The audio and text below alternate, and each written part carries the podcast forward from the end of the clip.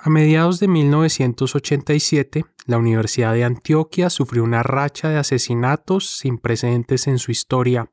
En un lapso de cinco semanas, nueve personas, entre estudiantes y profesores, fueron asesinados en diferentes puntos de Medellín.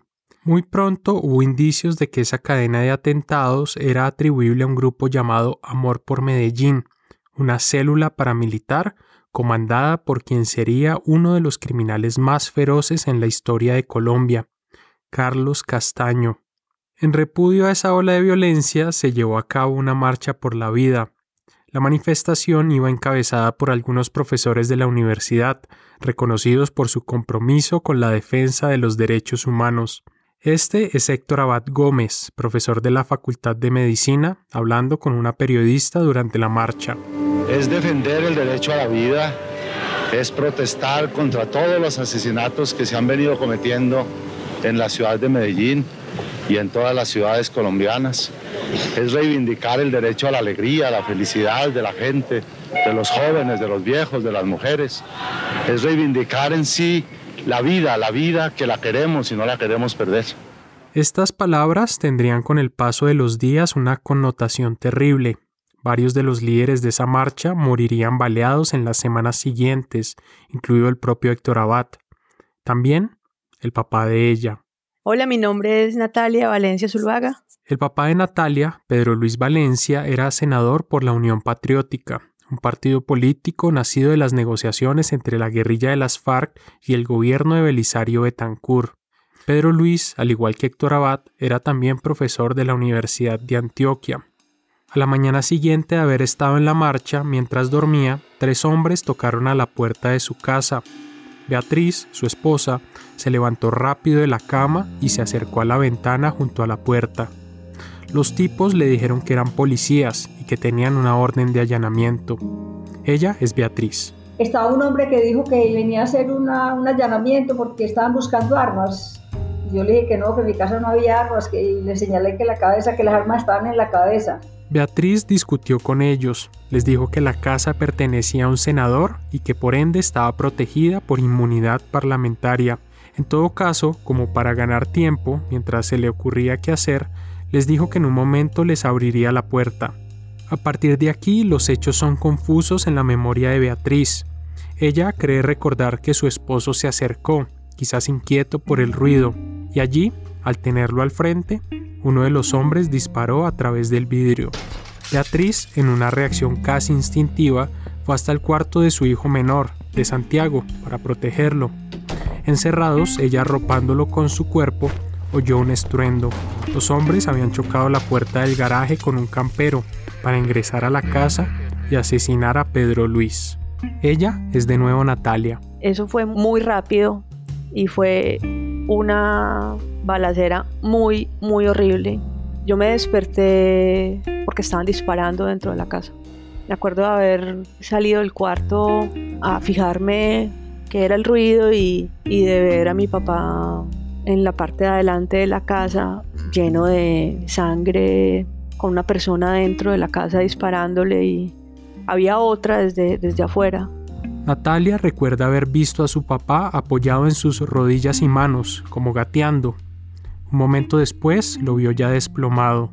Y me acuerdo de haber salido de, o sea, del cuarto y de volver a meterme inmediatamente y casi como que meterme en la cama, pues como si eso fuera a, a, protegerme, pues. Los asesinos se fueron y poco después la casa se llenó de vecinos y de curiosos mucha algarabía en la casa, mi hermano Pipe gritando, mi mamá.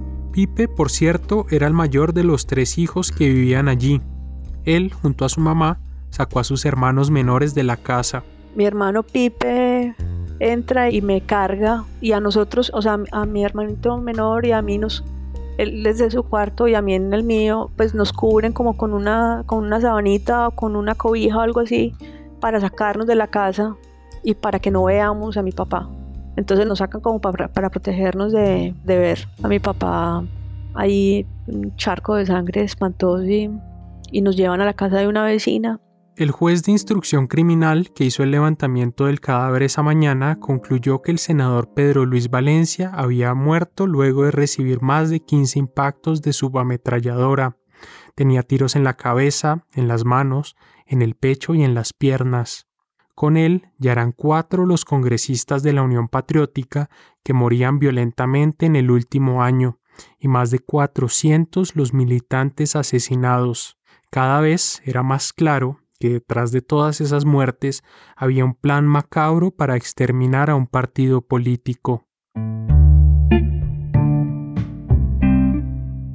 Bienvenidos a un periódico de ayer, podcast dedicado a explorar el peso de la historia y el pasado en las vidas privadas. Soy Juan Serrano. En el episodio de hoy, la historia del senador Pedro Luis Valencia y las heridas que dejó el genocidio contra la Unión Patriótica al interior de una familia.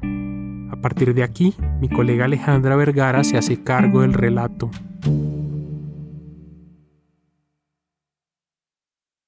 Natalia Valencia estaba por cumplir 11 años cuando asesinaron a su papá delante de ella. A pesar del poco tiempo que compartió con él, guarda en su memoria varios recuerdos a su lado. Su papá ayudándole con las tareas, su papá llevándola y recogiéndola de sus clases de música, su papá frente al televisor viendo emocionado un partido de fútbol. Era muy simpático verlo ver fútbol porque él tuvo época de futbolista cuando estaba más joven y veía fútbol moviendo los pies, o sea, como jugando mientras que estaba viendo el partido. Pero de esos años al lado de su papá, quizás lo que Natalia más recuerda es el miedo la certeza constante de que su papá se dedicaba a un oficio peligroso. Eso lo recuerdo mucho, de estar muy alerta siempre, de miedo, de miedo constante, aunque se tratara pues de llevar una vida como normal en la casa. Pedro, además de médico y profesor de la Universidad de Antioquia, era una cara conocida de los movimientos sociales en la región. También era un tipo de izquierda sin rodeos. Militaba en el Partido Comunista desde 1960, cuando todavía era un estudiante universitario. Así lo recuerda Mario Yepes, profesor y uno de sus mejores amigos. Pedro siempre estuvo a favor de buscar la unidad sin fanatismos con los demás grupos o partidos de la izquierda. Ahora, como militante, era un militante muy disciplinado y entonces digamos, mientras el Partido Comunista fue defensor de todas las formas de lucha, él estuvo de acuerdo con eso. Ahora, hay que tener en cuenta que en la Colombia de finales de los 70 y comienzos de los 80, ser comunista militante era cargar un lastre muy pesado. En el país regía el Estatuto de Seguridad, un decreto con el que Julio César Turbay le entregó a la fuerza pública un poder sin antecedentes.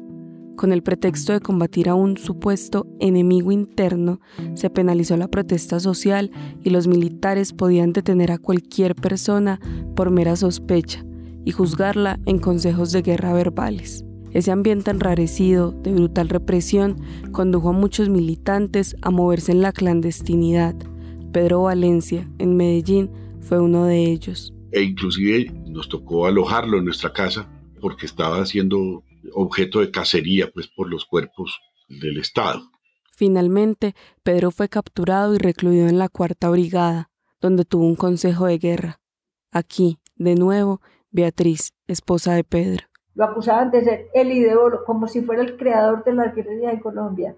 Y él se moría de la risa porque él decía que no, pues que cómo iba a ser, cómo iba a crear en la guerrilla estando en un escritorio ahí, que él era profesor y no más. Tras casi un año detenido, Pedro recuperó su libertad fue absuelto gracias a la defensa hecha por Jesús María Valle, un reconocido abogado en Antioquia, amigo suyo. Finalmente lo absolvieron y el general Bedoya, que era el comandante de la Cuarta Brigada en esa época, le dijo, usted sale en este momento, pero usted se muere. Y lo dijo así frescamente delante de mucha gente. Con el fin de la presidencia de Julio César Turbay y la llegada al poder de Belisario Betancourt, las condiciones políticas del país cambiaron. Betancourt, un conservador moderado, dio muestras desde su discurso de posesión de que no repetiría la fórmula de su antecesor para enfrentar a las guerrillas y a la oposición desarmada. En vez de más represión, invitó a iniciar conversaciones de paz. Y esta es la Colombia con la que estamos trabajando. Se trata de hacer un examen de conciencia, un análisis de por qué hemos buscado la paz desde hace tantos años sin encontrarla plenamente todavía. Desde los primeros meses de su mandato, Belisario mostró que su intención de poner fin a la violencia por medio del diálogo era sincera. Conformó una comisión de paz y a través de emisarios inició acercamientos con líderes de las FARC. En la misma línea, en noviembre del 82, el gobierno logró que el Congreso aprobara una ley de amnistía para liberar a muchos de los que, como Pedro, habían sido capturados bajo la vigencia del Estatuto de Seguridad. Las guerrillas celebraron la amnistía, la consideraron un paso importante en la búsqueda de la paz. Sin embargo, la amnistía y en general la agenda de paz promovida por Belisario comenzó a levantar ampolla. Militares y sectores reaccionarios del país veían en ello una concesión excesiva a las guerrillas y un retroceso frente a lo avanzado bajo el Estatuto de Seguridad. Ese malestar entre la tropa acabó siendo el combustible de un mecanismo perverso. Con la complicidad y la colaboración activa del ejército, surgieron en distintas zonas de Colombia estructuras paramilitares dispuestas a hacer el trabajo sucio de aniquilar a la izquierda armada y desarmada. Para 1983, las ejecuciones extrajudiciales se dispararon en Colombia. Mientras tanto, en Medellín, Pedro y Beatriz vivían una época de zozobra. Además de la advertencia que le hicieron a él en la cuarta brigada, a su casa llegaban sufragios y también llamaban para amenazarlo. El hostigamiento aumentó a tal punto que decidieron irse del país. Invitado por la Universidad de Moscú, Pedro viajó junto a su esposa Beatriz a la Unión Soviética para pasar un año estudiando. Les tocó irse volados. Ambos pues estaban súper amenazados y se tuvieron que ir de un momento a otro. O sea, ni siquiera nos pudimos despedir. Durante este tiempo, la mamá de Pedro Luis se mudó a la casa familiar para quedar al cuidado de los cuatro hijos de la pareja. Mientras tanto, Pedro y Beatriz disfrutaban de una temporada tranquila, aunque claro, vivían con el sinsabor de tener a sus hijos lejos. Después de un año en la Unión Soviética, regresaron a Colombia.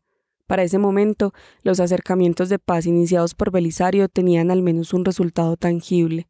En marzo de 1984, la Comisión de Paz y las FARC firmaron el Acuerdo de la Uribe. Por medio de este, la guerrilla se comprometió por primera vez en su historia a un cese al fuego por tiempo indefinido. El día que se va a acordar el cese al fuego de ambas partes. El gobierno, por su lado, abrió las puertas para que los guerrilleros se acogieran a la ley de amnistía, y asimismo los autorizaba para que en un periodo de un año se organizaran políticamente y empezaran su transición hacia la legalidad. Para dar a conocer ese día que ese día comenzó el cese al fuego. Es así como en mayo de 1985, y con miras a participar en las elecciones del año siguiente, nació la Unión Patriótica.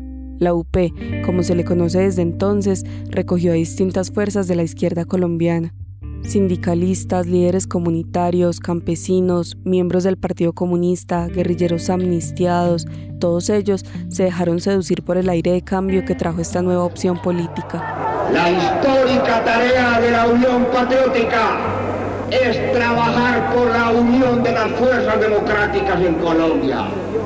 Es trabajar por unir la mayoría inmensa del pueblo colombiano contra el militarismo y sus empresarios. Sin embargo, hubo algo bastante inusual en el surgimiento de la Unión Patriótica, y era que a las FARC, al mismo tiempo que se le dio luz verde para crear un partido político, también se le permitió mantenerse en el monte. El hecho de que gente que no se había desmarcado de la lucha armada entrara a la vida pública y electoral se convirtió en la excusa perfecta del paramilitarismo y sus aliados para iniciar una cacería contra los militantes de la UP. Las primeras señales de lo que se venía se dieron en el mismo 85.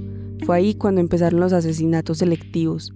Pedro Luis era consciente de la cacería que se había desatado y de los peligros que entrañaba militar en la UP, sin embargo, eso no lo disuadió para aceptar el ofrecimiento e integrar la lista de candidatos de ese partido al Senado de la República. Estaba aceptando una oportunidad especial para servirle a la sociedad y al mismo tiempo estaba tomando un riesgo cierto, un riesgo que era muy probable que lo llevara a las consecuencias que ya en ese momento estaba sufriendo mucha gente de la UP.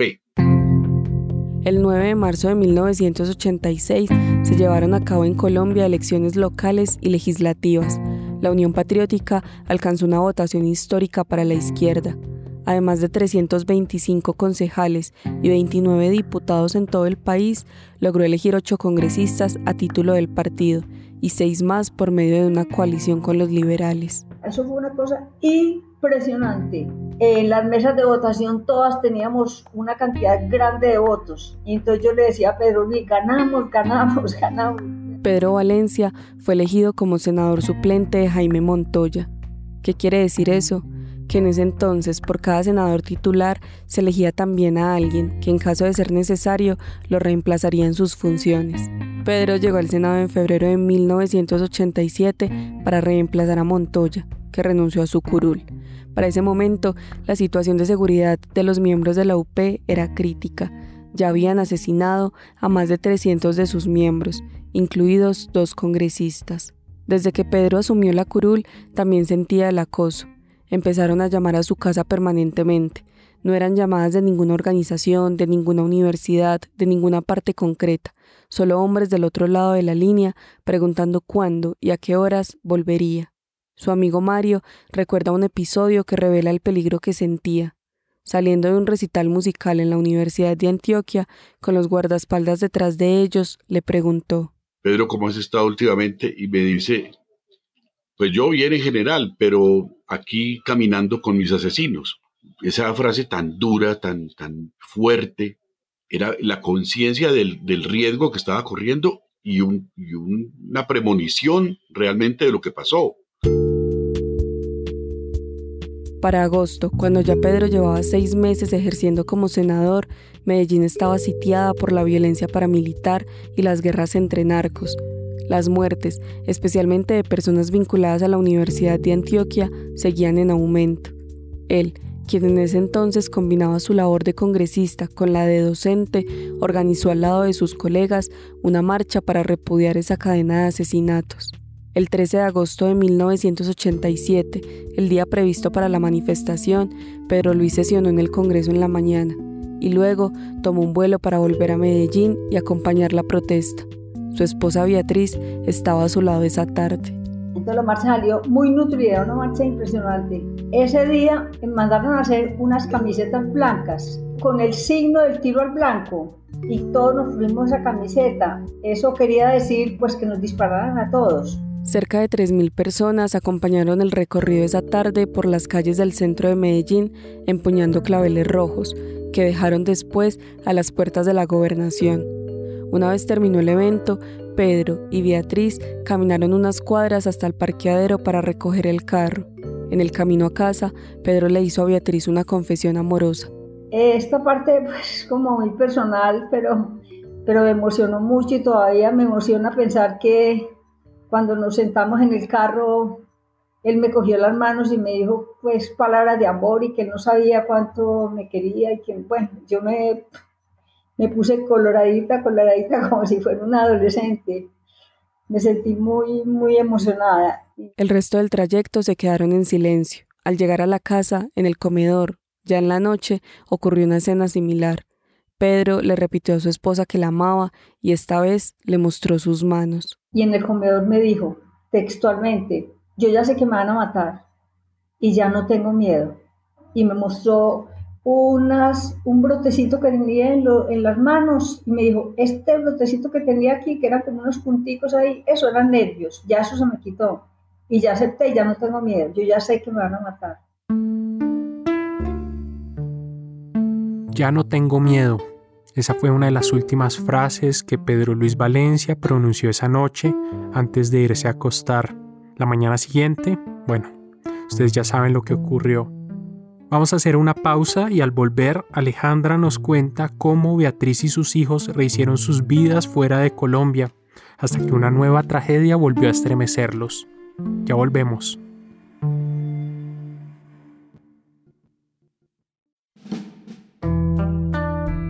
Hola, aquí Juan Serrano. Como algunos de ustedes saben, esta primera temporada de un periódico de ayer fue parte del programa de creación de podcast de Google. Gracias a esa beca pudimos dedicarnos meses a investigar y producir cada una de estas historias. Queremos hacer una nueva temporada de este podcast, pero necesitamos tu apoyo. Es por eso que acabamos de lanzar la campaña Mil cómplices de la no ficción, Con esta iniciativa buscamos que mil personas se sumen a nuestro programa de membresías antes del 31 de diciembre. Así lograremos nuestro punto de equilibrio financiero y aseguraremos en 2021 una nueva temporada de un periódico de ayer. Para hacer tu aporte, solo entra a lanoficción.com y haz clic en la pestaña Hazte cómplice. Puedes elegir entre hacer una donación única o una contribución mensual. De nuevo, lanoficción.com y clic en Hazte cómplice. Muchas gracias. Por ser senador de la República, la muerte de Pedro Luis Valencia estuvo rodeada de un ritualismo especial. El cuerpo fue llevado en helicóptero a Bogotá para ser velado en el Capitolio Nacional. Sus colegas del Senado repudiaron el crimen y en señal de duelo levantaron anticipadamente la siguiente sesión plenaria. Un par de días después, su cuerpo fue devuelto a Medellín, donde lo esperaba su familia. Para llevar su, su féretro hasta, creo que hasta la gobernación, si no estoy mal. Y eso fue una marcha multitudinaria. Durante la marcha fúnebre lo acompañaron sus compañeros militantes, sus estudiantes, amigos y colegas. Héctor Abad Gómez, que moriría baleado una semana después, dedicó una de sus últimas columnas a comentar el asesinato de su amigo Pedro. Lo mismo hizo al aire en su programa radial, pensando en voz alta. Mis queridas amigas y mis queridos amigos, hoy ni siquiera les digo salud, porque pues parece que fuera, que sonara vacua y vacía esta palabra salud, dicha en una sociedad tan enferma. Realmente es conmovedor que la brutal respuesta a la gran marcha que hicimos por el derecho a la vida en la ciudad de Medellín el jueves pasado haya sido respondida brutalmente el mismo viernes por la mañana con el asesinato de Pedro Luis Valencia, ¿Por qué estamos perdiendo los colombianos este derecho elemental que es el derecho a la vida? En privado, mientras tanto, Beatriz trataba de recomponer el hogar tras la pérdida de su pareja, algo que no fue fácil, y más porque ni siquiera con Pedro Luis muerto la persecución paró. Después de del sepelio de Pedro Luis, yo me imaginé que ya todo había, pues que ya la persecución había pasado porque el político era él, yo no, el político era él. Entonces yo me quedé en la casa y resulta que los vecinos me dijeron que por ahí andaba un carro, un jeep, dando vueltas, que en una forma muy sospechosa. Entonces ahí me tocó salir corriendo. También por esos días, uno de los que había sido escoltas de su esposo le dijo a Beatriz que se perdiera, que ella estaba en peligro ante eso, no le quedó otro camino que huir con sus hijos. Casualmente nos encontramos en un centro comercial donde estaban en su carro sin saber qué hacer. Entonces en ese momento los invitamos a que se vinieran a nuestra casa. Con Mario y su familia estuvieron varias semanas. De la casa de Mario pasaron a esconderse en el sótano de la casa de su mamá. Nosotros estuvimos varios días ahí y un día llegaron a tocar la puerta principal llegaron y, a preguntar por mi mamá. Entonces en ese momento creo que había quien había atendido pues como la puerta era eh, una de las cuñadas de mi mamá y todo el mundo sabía que nadie podía hablar de dónde estábamos ni nada de eso. Entonces ella dijo que no, que, que, que mi mamá no estaba ahí, que ella no sabía. Pero mi tío lo siguió, lo siguió y unas cuadras después se subió en un, en un carro de la policía. Así pasaron por las casas de varios amigos y familiares. Y así nos fuimos yendo y nos fuimos yendo y nos fuimos yendo. Pero a donde fueran, seguían sintiéndose vigilados. Hasta que después terminamos en Bogotá y... Y en Bogotá, Beatriz decidió jugarse una última carta. Un tiempo después eh, logramos irnos del país. Amigos de Beatriz del Partido Comunista le ayudaron para que el gobierno cubano la recibiera como refugiada política Así, luego de tres meses de llevar una vida de fugitiva, salió para La Habana al lado de Santiago y Natalia. Y la salida de Bogotá fue uno de los episodios más estresantes porque estábamos absolutamente aterrorizados, aterrorizados de la policía, aterrorizados de cualquier ente estatal. Fue un momento muy, muy aterrador hasta que llegamos a Panamá. Y en Panamá fue como, ah, o sea, fue como, puf, logramos salir de allá, ¿cierto? Logramos como cruzar el, el abismo, pues. Ya a bordo del avión que las llevaría a La Habana, Natalia recuerda que el piloto tuvo con ella un bonito gesto, un detalle que en una hora tan oscura lo ha agradecido siempre. Yo no sé si sabían que nosotros íbamos como huyendo, no, no sé, no tengo la menor idea, pero el piloto nos dejó entrar a mi hermanito y a mí a la cabina en el momento en que íbamos a aterrizar en La Habana. Y era de noche, era y fue una, o sea, era como estar montado en una nave espacial y ver toda la fila de luces que tiene una pista de aterrizaje casi que en cámara lenta, pues eran situaciones como muy anormales dentro de la anormalidad que estábamos viviendo. En La Habana, luego de vivir un tiempo en un hotel, se instalaron en un apartamento. Primero los tres, Beatriz, Santiago y Natalia, y al cabo de un par de meses se les unió Felipe, otro de los hijos de Beatriz que se había quedado en Medellín terminando el bachillerato. En Cuba, ya reunidos los cuatro, poco a poco encontraron la tranquilidad que les había sido esquiva durante tanto tiempo. Felipe entró a la escuela de medicina becado. Natalia y Santiago, que en Medellín estudiaban música, entraron a un conservatorio. Beatriz, mientras tanto, estudiaba historia y se dedicaba al cuidado de sus hijos, vivían de la pensión de Pedro por haber sido senador y de un estipendio mensual del gobierno cubano por su condición de refugiados. Nosotros logramos como integrarnos a la vida cotidiana cubana muy bien, de hacer lo que hace cualquier niño allá y, y ya y empezar a hacer como a rehacer la vida, a rehacerla. En Cuba, por ratos, se permitieron el lujo de ser felices, aunque a veces costaba desaprender esos códigos asociados al peligro con los que habían vivido en Medellín. La Habana era muy oscura en esa época y a nosotros nos daba mucho miedo, pues porque en Colombia una calle oscura pues no, no significa otra cosa que peligro, ¿cierto? Y poco a poco nos fuimos como acostumbrando a que podíamos caminar tranquilamente por la calle sin, sin esa tensión con la que veníamos. Desde La Habana, Beatriz seguía ligada a la Unión Patriótica. El presidente del partido, Bernardo Jaramillo, durante una visita a Cuba le había ofrecido que fuera representante de la UP en ese país, lo cual ella aceptó. Era un cargo diplomático sui generis que la obligaba a asistir a actos sociales y atender eventos protocolarios del gobierno cubano. En parte por eso, por esa responsabilidad dentro de la UP, Beatriz seguía pendiente de lo que sucedía en Colombia y con tristeza veía cómo la violencia continuaba diezmando su partido. Para comienzos de 1990 ya eran más de 500 los militantes asesinados, entre ellos congresistas, concejales, diputados y un candidato presidencial. Y el conteo seguía. Así transcurrieron varios años para la familia de Beatriz. Cuba, a raíz del colapso de la Unión Soviética, entró en una época de recesión económica, conocida como el periodo especial.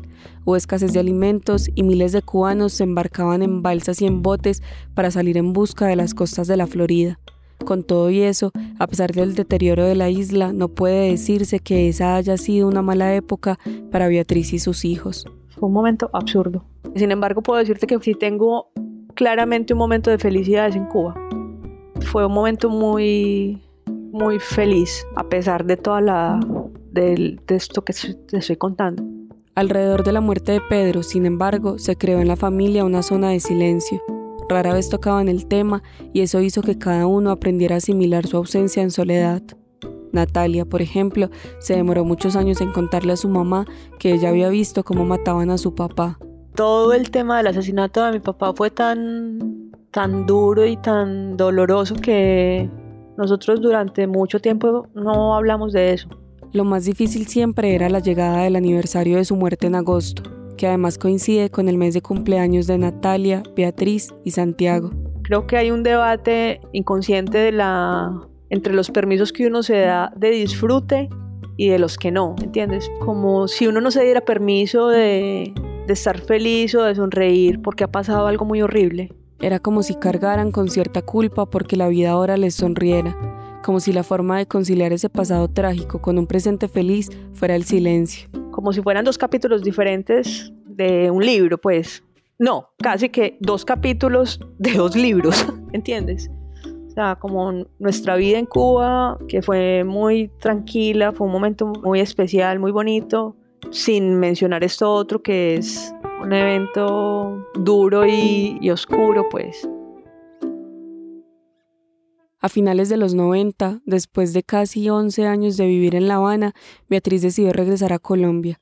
Lo hizo en gran parte porque se lo pidió su hijo menor, Santiago, para entonces, Natalia se había ido a Brasil a estudiar música y sus dos hijos mayores eran médicos en La Habana. Empezamos a ir una vida normal, pues en familia. Yo me dediqué absolutamente a estar con mi familia, como a recuperar el tiempo perdido. Pero por otro lado, por momentos, al estar de vuelta en Medellín, la embargaba la tristeza. Había lugares a los que prefería no ir, pues le evocaban recuerdos que dolían te digo, cuando íbamos a la universidad, a cualquier cosa que nos invitaran a algún acto, alguna cosa, a mí temblaban las piernas y, entraba llorando y salía llorando de la universidad, porque era como si el asesinato no hubiera sido hacía mil años, sino ayer. Sin embargo, el que más le costó acoplarse a la vida otra vez en Medellín fue a Santiago. Tras unos meses de haber regresado, comenzó a mostrar signos de depresión. Le advertía a su mamá que él se iba a morir joven y que por favor no se fuera a poner triste. También, a cada rato, le decía que la vida era una tontería y que le hacía falta a su papá. Me lo dijo, mamá, yo no quiero ir sin mi papá. Yo no voy a ir sin mi papá, me está haciendo más falta que todo el mundo. En el colegio todos los muchachos tienen papá y yo no. De los pensamientos negativos, Santiago pasó a intentar quitarse la vida. Y en ese momento, pues, cuando supe que eso estaba pasando, a mí me dio, pues, como, como una locura, como de irme para donde estaban ellos. ¿A qué? No sé pero en mi cabeza estaba, es mejor tres que dos. Durante meses la casa se llenó de tensiones. Los episodios de autoagresión de Santiago se volvieron reiterados y nada lograba sacarlo de ese hoyo negro. Tenía novia, tocaba en una banda de música, asistía a terapia, pero los pensamientos suicidas lo asediaban. A final de año, para cambiar de aire y relajarse unas semanas, Beatriz armó un paseo a Cuba con la familia. La idea era encontrarse con sus dos hijos que vivían allá y pasar las navidades juntos los cinco. Santiago, sin embargo, se negó a ir. O mejor, dijo que prefería pasar las fiestas con su novia, pero prometía que les llegaba en enero. Entonces Santiago se quedó en Medellín y mi mamá y yo nos fuimos para, para Cuba. Y estando allá en Cuba, pues Santiago se quitó la vida, o sea, en, en enero. Murió en el apartamento donde vivían. Para Natalia, las razones del suicidio de su hermano son claras. Él me lo dijo, él me dijo, no sé, un, mes antes, un par de meses antes, yo ya creo que sé qué es lo que me pasa y yo no he podido superar la muerte de mi papá. Santiago era el chiquito de mi casa y era absolutamente apegado a mi papá y mi papá a él. Sin haber superado aún el shock de la muerte de Santiago, la familia tuvo que enfrentarse otra vez a nuevos señalamientos, en 2001, el periodista Mauricio Aranguren publicó el libro Carlos Castaño, Mi Confesión, un libro de memorias del jefe paramilitar. En él, Castaño admite haber dirigido el operativo en el que fue asesinado Pedro Luis y justifica sus acciones diciendo que Valencia era, comillas, la reencarnación de Stalin. Incluso cuenta que durante la preparación de este atentado se infiltró en varias conferencias del ex senador para conocerlo mejor y darse cuenta de que él solo era, otra vez comillas, un atizador más de la guerra y lucha de clases, uno de los tantos cerebros de izquierda que tenía que ser apagado. Según Castaño, Valencia era un guerrillero que junto a Beatriz permitían que su casa fuera usada como punto de paso para secuestrados antes de ser llevados al monte. A ver, como la reacción primaria que me da ese segmento del libro pues, es de mucha rabia, porque todas son mentiras absolutamente todas son mentiras. Y mentiras dichas por un asesino, pues. Imagínate qué cosa tan infame decir que un médico, una calidad de médico, un profesor universitario, que era un secuestrador. Eso me parece muy horrible. Eso le costó a Natalia psiquiatría. Estas declaraciones de Castaño llegaban menos de dos años después de la muerte de Santiago y se sumaban a una seguidilla de golpes para la familia. Con el libro Mi Confesión, sin embargo, Beatriz confirmó una idea que le daba vueltas desde hacía un tiempo, desde que meses atrás había visto esto en televisión. ¿Cómo cree Carlos Castaño que se lo imaginaban los colombianos? Bueno, una persona común y corriente, que ha tenido que ocultar su rostro por medidas de seguridad. El primero de marzo del 2000, Colombia vio por primera vez la cara de Carlos Castaño. Fue en una entrevista que le concedió al periodista Darío Arismendi. En un conflicto irregular es casi inevitable que mueran personas que se pueden registrar como civiles, pero que eran subversivos. Cuando Beatriz vio esa escena, se remontó a la madrugada del 14 de agosto de 1987, en la que asesinaron a su esposo. De los tres hombres, dos iban vestidos de verde, como policías, pero había uno que llevaba puesto un traje gris. Beatriz recordaba sus facciones. Era castaño. Tenía esa corazonada desde la entrevista televisada y luego lo reconfirmó con su libro de memorias. Han pasado 33 años desde el asesinato de Pedro Luis y 21 desde el suicidio de Santiago. A pesar del paso del tiempo, ambas ausencias siguen siendo un tema difícil para la familia. Y sigo como evitando o sacándole el cuerpo pues como a lo que tenga que ver con, con volver a meter ahí las manos en el, en el baúl a ver qué hay por allá abajo, ¿cierto? Pero bueno, sí, cada vez se vuelve más fácil pues, aunque el asunto como de la, de la dificultad y de la tristeza es, una, es un hecho que, que está ahí y que va a estar ahí, ¿cierto? Que eso no, tengo forma como de, de, pasarle un borrador por encima para aclararlo un poquito. Eso es algo que está, que está ahí que y he ido como aprendiendo a convivir con ello, pues. Para Beatriz, la sensación no es diferente. Aún hoy es incapaz de visitar el osario donde los restos de Santiago y Pedro Luis reposan juntos. En mi casa tengo un cuadro grandísimo de Pedro Luis, tengo en la sala. Todavía dolor, aunque uno no, puede patinar en lo mismo, pues obsesivamente, sino que tratar, tratar. Pero yo creo que olvidar sí es imposible. Yo creo que es imposible. Yo creo que ese dolor no hay quita nunca, creo yo. Igual hay quitarla. Tal vez, como dice Beatriz, el dolor de la pérdida no se quita nunca. Por eso, aún hoy hace parte de corporaciones de víctimas de la UP y trabaja para encontrar la verdad de lo que le pasó a ella y a las demás víctimas del genocidio. Natalia, aunque siente que en estos 33 años ha ido perdiendo recuerdos al lado de su papá, insiste en que la persona que es hoy se lo debe en gran parte a él. Independientemente de, extrañarlo y de, quererlo mucho, siento mucha admiración y mucho agradecimiento por haber vivido una vida acorde a lo que él pensaba y sentía.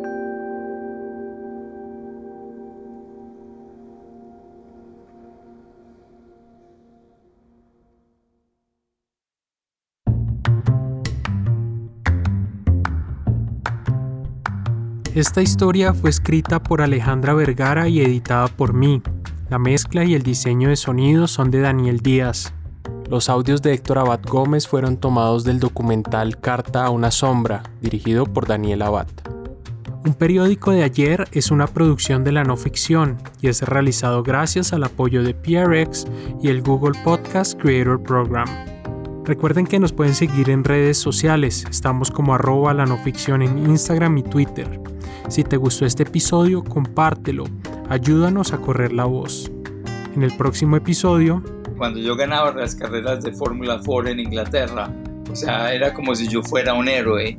Pero entonces cuando yo llegué a la Fórmula 1, y lógicamente mucha emoción por yo llegar a la Fórmula 1, pero apenas empecé yo a no clasificar en las carreras y la mayoría de las carreras no las terminamos y eso, entonces ahí la prensa me empezó a dar a mí muy duro.